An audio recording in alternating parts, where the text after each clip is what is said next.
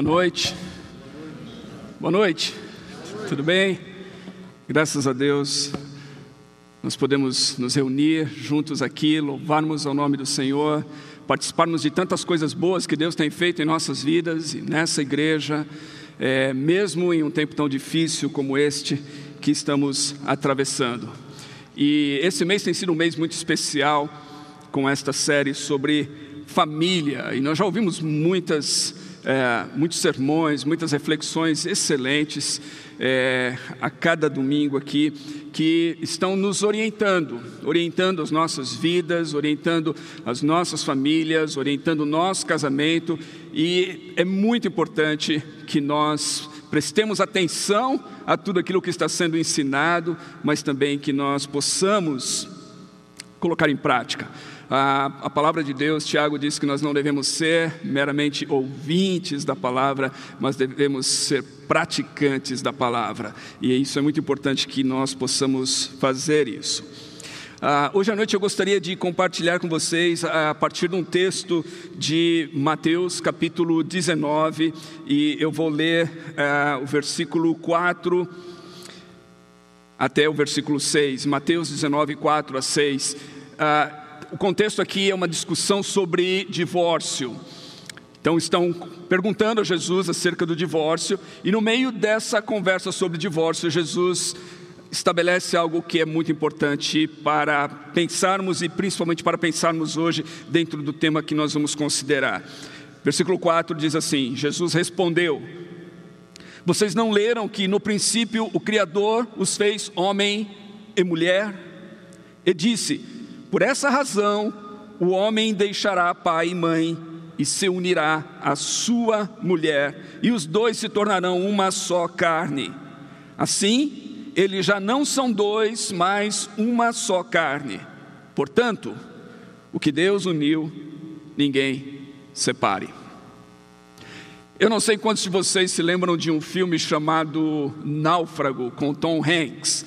Ah, eu, eu, gosto muito desse filme, já vi várias vezes. E, e essa história desse, desse homem que trabalhava numa empresa de, de, de entrega de, de, de, encomendas, não lembro se era FedEx ou alguma coisa assim, e o avião então cai, quando ele está retornando numa viagem, cai em algum lugar, e ah, é, é, como é um avião desses de carga, haviam poucas pessoas a bordo, ele mais talvez o, o, piloto e mais alguém.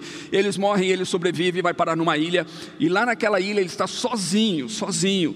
E então, para sobreviver ali, ele vai tentando uma série de coisas. E em um determinado momento, ele acaba pegando uma bola é, e com a sua mão ensanguentada, porque ele se machucou ali, ele, ele marca aquela bola e ele olha para a bola de repente e ele vê, parece que tem uma, uma face desenhada ali. Ele vai e ele melhora aquele desenho como se fosse realmente uma face, olhos e boca e nariz, e aquela bola se torna para ele, para o náufrago, ah, como se fosse um amigo. O nome, a marca da bola era Wilson, então ele está sempre conversando com a bola e, e, é o Wilson ali. E chega um momento, inclusive no filme, um momento dramático em que, em que o Wilson se perde, a bola se perde, a bola é levada embora e ele, ele fica desesperado, ele começa a gritar. Então, Wilson, Wilson, é porque é como se fosse um amigo que ele havia perdido. E eu, eu, eu, quando eu penso nisso, quando eu penso nesse filme, em outras, em outras histórias semelhantes, eu me lembro é, do fato de que nós não fomos criados para vivermos sozinhos, nós somos criados para relacionamentos. É, Martin Buber, o famoso filósofo judeu, no seu livro Eu e Tu, ele disse: no princípio era a relação, no princípio era o relacionamento. Deus nos criou. Uh, Buber é judeu, ele não acredita na Trindade, evidentemente, não está falando da Trindade, mas nós que somos cristãos acreditamos num Deus trino. Deus, que é um Deus de é, eterno relacionamento dentro da Trindade, nos criou para relacionarmos não somente com Ele, Pai, Filho e o Espírito Santo, mas para nos relacionarmos uns com os outros. Deus não nos criou para sermos sós. É por isso, quando nós lemos lá em Gênesis, no, no início do texto bíblico, diz que Deus ah, viu ah, o homem e disse: Não é bom que o homem viva sozinho. E Deus então prepara esse casal original. Deus nos fez para nos relacionarmos uns com os outros. E a família, então, como tem sido dito, o Fabiano citou isso hoje de manhã, a família é uma invenção, era uma instituição, a gente pode usar essa expressão divina. Deus instituiu a família. Isso é muito importante. É tão interessante que, se você ler a Bíblia com atenção, você vai ver que a história bíblica, a partir de Gênesis capítulo 2, começa ali com uma família, essa instituição da família em Gênesis 2, e ela vai terminar lá no penúltimo capítulo, né? segundo capítulo, penúltimo capítulo de Apocalipse, capítulo Apocalipse 21, ela termina com um casamento. Então você tem essa, essa, do início ao fim na Bíblia, essa narrativa da família, do casamento, é, o, é, Jesus e todas essas coisas. A família é central no plano de Deus, na história de Deus, na história bíblica, no drama da redenção. A família é central. Então é muito importante que a gente valorize a família, principalmente em tempos como esse que nós estamos vivendo. Por isso eu gostaria de considerar quatro questões acerca da família e acerca de um tema que a gente vai olhar aqui hoje, que é o tema da família mosaica, que a gente, ou família mosaico, que a gente vai é, falar um pouquinho aqui.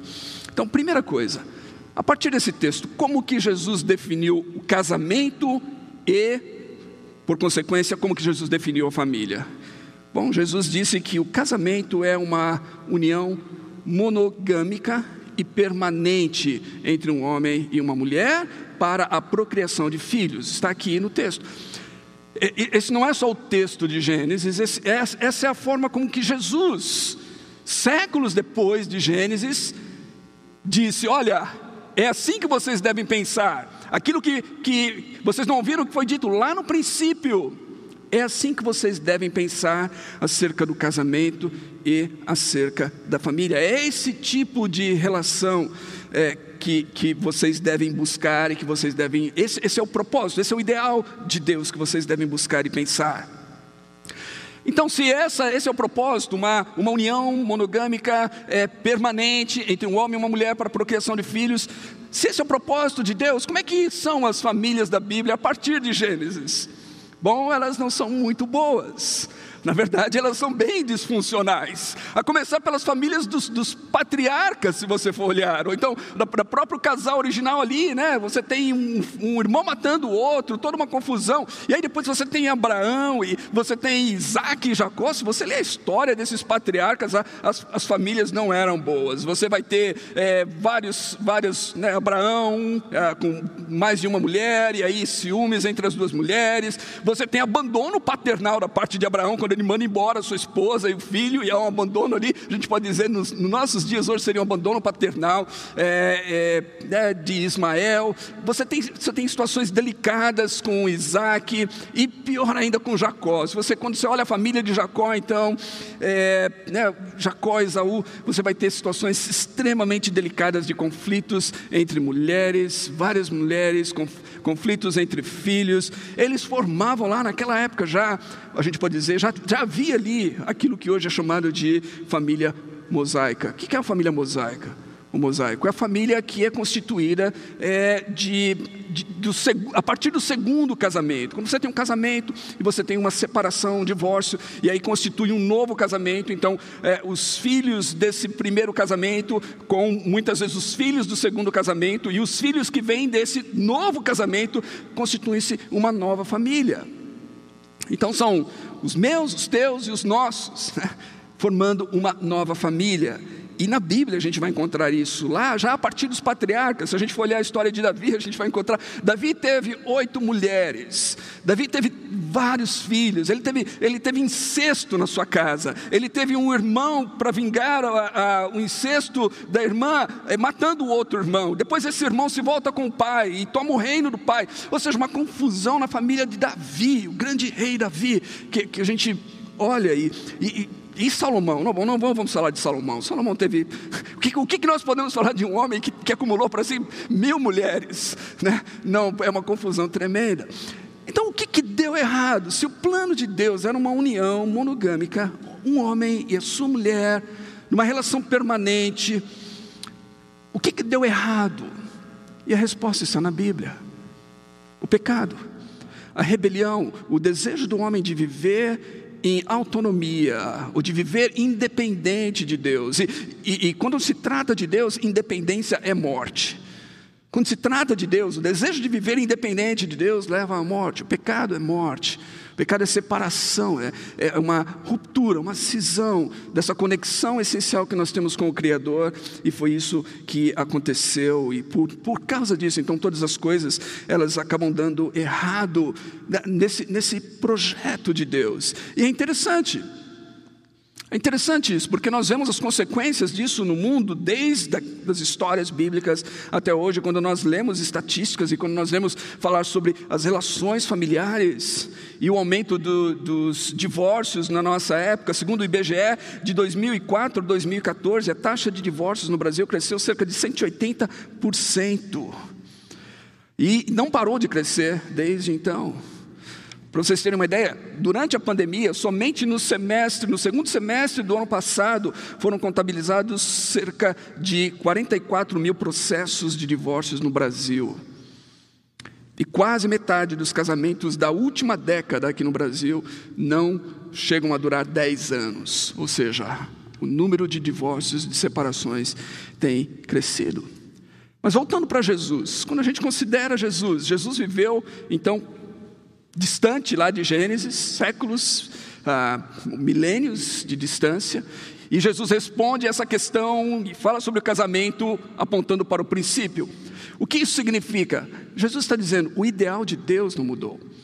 As relações estão confusas, os casamentos estão confusos. Nos dias de Jesus, na cultura greco-romana, era uma confusão tremenda, mas Jesus diz: o ideal de Deus. Jesus fala assim: olhem para o princípio. Vocês não ouviram o que, o que foi dito no princípio? Este é o ideal de Deus e este é o plano de Deus. Então, o plano de Deus para a família, o plano de Deus para os casamentos não mudou. É isso que Jesus está dizendo. E não mudou nos dias de Jesus e não mudou nos nossos dias hoje também. Então, isso significa que, embora o pecado tenha maculado a criação, toda a criação, Paulo vai dizer que, que o pecado não maculou só as nossas vidas, mas toda a criação geme, inclusive aguardando pela redenção e nós gememos também. Ah, o, embora o pecado tenha maculado a criação de Deus, o propósito de Deus para a família permanece o mesmo, e quando nós pensamos em família, nós temos que pensar desse propósito de Deus lá no princípio. E aí nós temos as famílias, então, como disse, as famílias mosaico, que têm aumentado cada vez mais por causa do aumento dos divórcios e separações então você tem cada vez mais no nosso, no nosso mundo. Né? Isso, é uma, isso, é um, isso é algo global, principalmente no, no, chamado mundo ocidental, mas nós temos um crescimento muito grande no Brasil. O censo de 2010 diz que 16,3% dos relacionamentos de família brasileiros são relacionamentos de família mosaico. Ou seja, isso, isso no censo de 2010 né, deve ter crescido muito mais no nosso tempo. O que a mensagem do Evangelho, o que Jesus tem a dizer para esse tipo de configuração, a gente pode dizer assim, familiar da família mosaico. Ah, se o plano de Deus era um relacionamento monogâmico, homem e uma mulher, permanente, o que, o que Deus tem a dizer para essas configurações, para esse novo tipo de família? A primeira coisa é graça. Nós precisamos entender a graça de Deus. O pecado atingiu todos nós. Todos nós. Não existe ninguém aqui que esteja é, livre disso. E é interessante que quando nós pensamos em casamento, tem um texto de Malaquias, você provavelmente já ouviu, às vezes esse texto sendo citado de maneira condenatória ou de juízo acerca do divórcio. É Malaquias 2,16, que diz que Deus odeia o divórcio. Forte. Deus odeia o divórcio. E muitas vezes ele é citado, então, em, em algum momento em que pessoas estão lutando, tem um divórcio, alguma coisa de maneira condenatória. Mas, mas o que Malaquias está dizendo ali é que Deus odeia o divórcio porque Deus entende o divórcio. É que Deus odeia o divórcio porque Deus entende a dor do divórcio. E sabe por quê? Naquele contexto, Deus estava dizendo que o seu povo havia divorciado dele. Naquele contexto, Deus estava dizendo que o seu povo o havia traído, que o seu povo havia virado as costas para ele, que o seu povo havia rompido com a aliança que ele fez. Deus está se colocando ali naquele que, que é divorciado do seu povo, e ele diz assim: que ele odeia isso. Esse é o Deus das Escrituras, ele entende o divórcio e ele entende o divorciado, e ele estende graça para todos. É a primeira coisa que nós precisamos ter em mente. É isso. Deus ama todas as pessoas, e Deus ama as pessoas que fracassaram. Deus entende exatamente a dor daqueles que sofreram com a separação, a infidelidade, a traição e o divórcio. Outra coisa que a Bíblia tem a dizer é sobre esperança. A mensagem do Evangelho é mensagem de esperança, é uma mensagem que diz que em Cristo nós somos novas criaturas, todas as coisas se fizeram novas em Cristo Jesus. Nós temos esperança por meio do Evangelho, nós não podemos mudar o que aconteceu no passado, mas nós podemos construir um novo futuro por meio do Evangelho. Essa é a mensagem de redenção. Então, Deus estende graça, Deus estende esperança por meio do Evangelho, esperança de um, de um bom futuro, de um novo futuro, da reconstrução de um novo futuro, e Deus dá direção. Deus dá direção para todas as famílias. Se você faz parte de uma família mosaico aqui, Deus tem uma direção para dar. Mas mesmo que você não faça, Deus tem uma direção para todas as famílias. De fato, eu gosto de pensar no, no final do, do sermão do monte, quando Jesus fala sobre construir casa, Jesus diz assim que, que é, se você quiser construir uma casa que permanece nos momentos difíceis da vida, construa sobre os ensinamentos dele. Se você, se você negligenciar as diretrizes de, Jesus, as, a, a direção que Jesus tem para a sua vida e para a minha vida, se nós negligenciarmos isso, Jesus está dizendo que nós vamos construir um castelo de areia.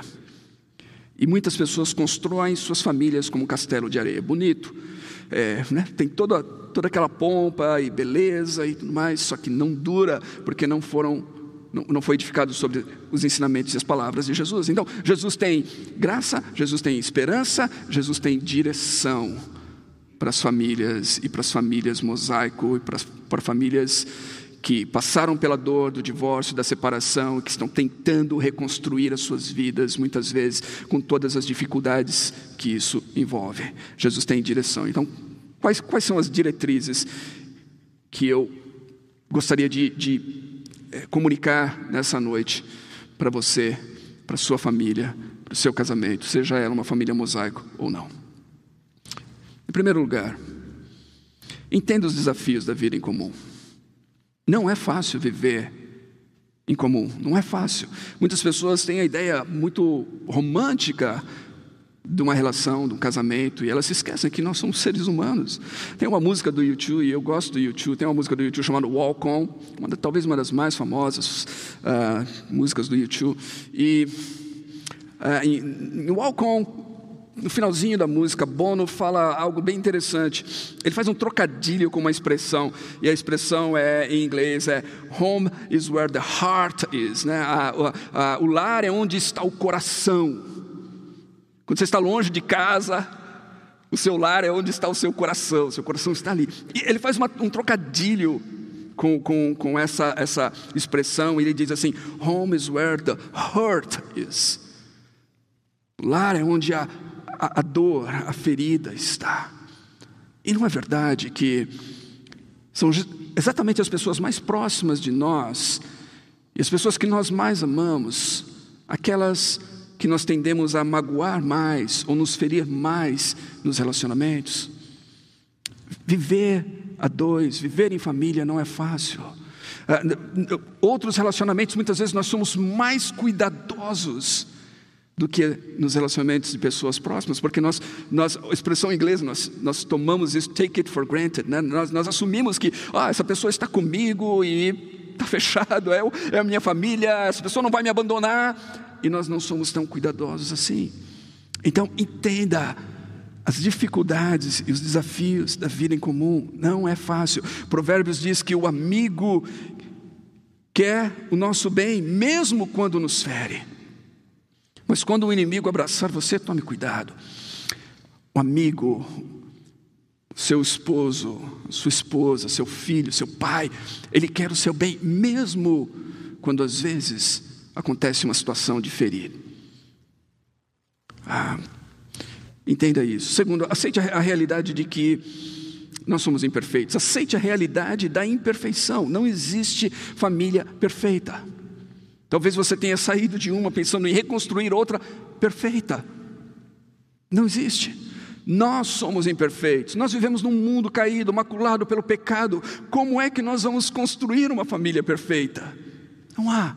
Então, a sua família, minha família, nenhuma família será perfeita. Todos pecaram, todos, todos é, se corromperam, diz a Bíblia no, no, texto de Salmos, capítulo 14, versículos 2 e 3. Todos se desviaram do caminho de Deus. Essa é a nossa condição. Sim, nós temos o Evangelho, nós temos Cristo em nós, esperança da glória, nós temos o Espírito Santo, mas a nossa condição ainda é uma condição é, que, que não não alcançamos a perfeição. O apóstolo Paulo, lá em Filipenses, ele diz assim: Olha, eu, eu, eu quero conhecer Cristo, eu já avancei bastante, mas eu ainda não cheguei lá. Eu ainda estou correndo para esse alvo. Nós, nós não somos perfeitos.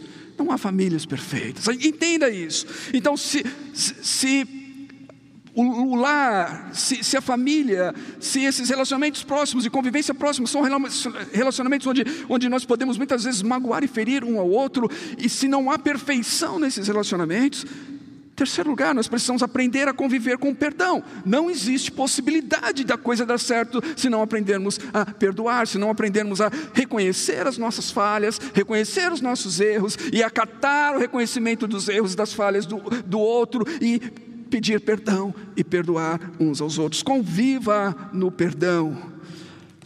Pedro disse, perguntou a Jesus: Jesus, quantas vezes devo perdoar o meu irmão que peca contra mim? Jesus falou: 70 vezes 7. Pedro disse: até, até 7 vezes. Jesus falou: Não, não, não, 70 vezes 7. Meu amigo Frank, com o qual eu ia ao presídio há alguns anos, é, às vezes quando eu atrasava para pegá-lo no ponto de ônibus onde a gente se encontrava, eu chegava atrasado e ele entrava no carro e eu falava assim: Frank, é, eu respeitava muito ele, bem mais velho que eu, é, como, como um pai, um avô para mim. E, e, eu falava, Frank, me perdoe, me perdoe. E ele, ele, ele brincava, ele falava assim: peraí, deixa eu ver, 479. Ele começava como se ele estivesse contando quantas vezes. E, o ponto aí não é, não é você somar 70 vezes 7. O que Jesus está dizendo aqui? Você perdoe quantas vezes forem necessárias.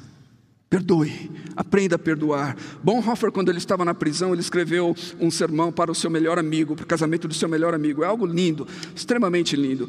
E, e tem essa porção em que ele diz o seguinte: Convivam no perdão dos seus pecados, sem o qual nenhuma comunhão humana, e muito menos um casamento ou família, pode subsistir. Nenhuma comunhão humana, casamento, família pode existir sem perdão, Bonhoeffer diz.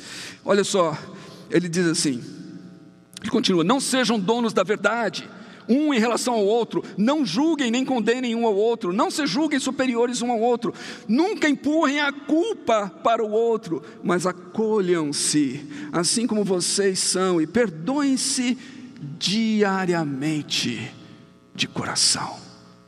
Convivam no perdão, convivam no perdão. E por último, não desista do amor. O amor é uma escolha diária. Em 1 Coríntios 13, 8 diz que o amor jamais acaba. E o amor jamais acaba porque ele é uma escolha, ele não é um sentimento, ele não é uma emoção, ele é uma escolha diária. Agostinho diz o seguinte: pelo amor somos arrastados para fora de nós mesmos, além dos limites do nosso pequeno mundo chamado eu. Ame ame, escolha amar, faça essa escolha diária de amar a sua esposa, o seu marido, de amar os seus filhos, dos filhos amarem os pais, faça a escolha diária de ter esse compromisso de amor, de colocar o outro em primeiro lugar, de servir um ao outro em amor. Ame. Então, só relembrando rapidamente, lembre-se disso. Em primeiro lugar, é um desafio você viver a dois, viver em família, é um desafio. Segundo, não há família perfeita. Você vai ter seu, seu relacionamento, sua família vai ter dificuldades, vai ter problemas. Por isso, aprenda a perdoar, conviva no perdão, perdoe uns aos outros e não desista do amor. Talvez você começou uma família nova, agora. E você tem muitos sonhos e muitos planos de uma família perfeita. Ela não vai ser perfeita. Mas você pode construir essa família com um bom futuro, se você seguir os ensinamentos de Jesus. E os ensinamentos de Jesus, de certa forma, estão resumidos nessas palavras aqui. Para finalizar, Anos atrás eu ouvi uma história que marcou muito a minha vida. Uh, Tommy Walker, é, um, um músico, um guitarrista e compositor cristão, ele, ele contou que estava certa vez nas Filipinas visitando um orfanato e ele viu Uh, enquanto ele estava lá, essas, essas, crianças no orfanato, uma das crianças agarrou ele, não soltava ele o tempo todo, e ele, e ele perguntou para essa criança: como é que é seu nome? E a criança falou assim: Jerry. E ele falou: Jerry, tudo bem? E ele deu um, né, um toque lá, e, e passou um tempo, e essa criança voltou e agarrou ele de novo e tudo mais. E ele, ele lembrou e ele falou assim: Jerry. E quando ele falou o nome dessa criança, ele disse que ela abriu um sorriso, seus olhos brilharam profundamente.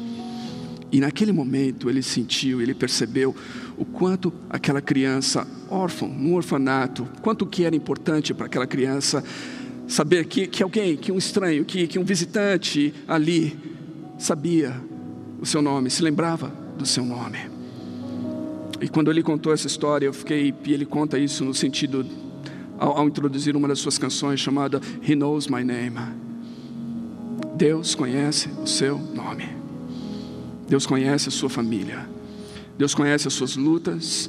Deus conhece os fracassos. Deus sabe o caminho difícil que você atravessou até aqui. Deus sabe dos seus sonhos, suas dificuldades. Deus conhece o seu nome. Então não importa o que você esteja passando hoje, as suas lutas, ou o que você já passou, como eu disse, você não pode mudar o passado, mas Deus te propõe um novo futuro. E Deus te ensina, Deus te mostra o caminho para esse novo futuro. E o caminho para esse novo futuro é não perder Jesus de vista. É construir a sua vida, o seu casamento, a sua família, a sua história nas palavras e ensinamentos de Jesus. E se você fizer isso, as tempestades virão, elas virão, não é? Se elas virão, elas virão. O vento, a chuva, em toda a vida, em todo relacionamento, em toda a família, virão. Mas a sua casa, o seu lar, a sua família, o seu casamento, o seu relacionamento de pai, filhos, filhos e pai, marido e esposa, permanecerá firme, porque foi edificado e construído nas palavras de Jesus. Eu gostaria de orar com você por isso. Senhor, eu eu oro com meus irmãos e irmãs aqui, aqui nesse lugar e aqueles que estão vendo o Senhor conhece cada um, o Senhor conhece-nos. O Senhor sabe o nosso nome. O Senhor sabe a nossa dor, o Senhor sabe as frustrações. O Senhor conhece o caminho pelo qual cada um de nós passou. E o Senhor conhece isso, inclusive porque o Senhor, tendo em Cristo feito homem, andado entre nós, o Senhor sabe qual é a dor da rejeição, da traição, do desprezo, do abandono. O Senhor sabe o que é ser divorciado pelo teu povo. O Senhor sabe. Que Deus, eu peço então que o Senhor possa derramar teu amor e graça sobre as nossas vidas hoje à noite, de tal maneira que nós possamos acreditar que o Senhor nos ama com amor sem limites, que o Senhor nos perdoa de todos os nossos pecados que o Senhor nos dá esperança de construirmos um futuro novo, uma família nova, um casamento novo, um lar novo. Que o Senhor nos mostra por onde trilhar o caminho do perdão. E o Senhor nos ensina a não, desistir, não desistirmos nunca. Eu peço que seja assim a nossa experiência e que a partir da nossa experiência nós possamos comunicar para o mundo que há esperança para todas as famílias. Para que venha o teu reino, a tua vontade seja feita na terra como nos céus. Em nome de Jesus oramos. Amém e amém. Que Deus abençoe a todos.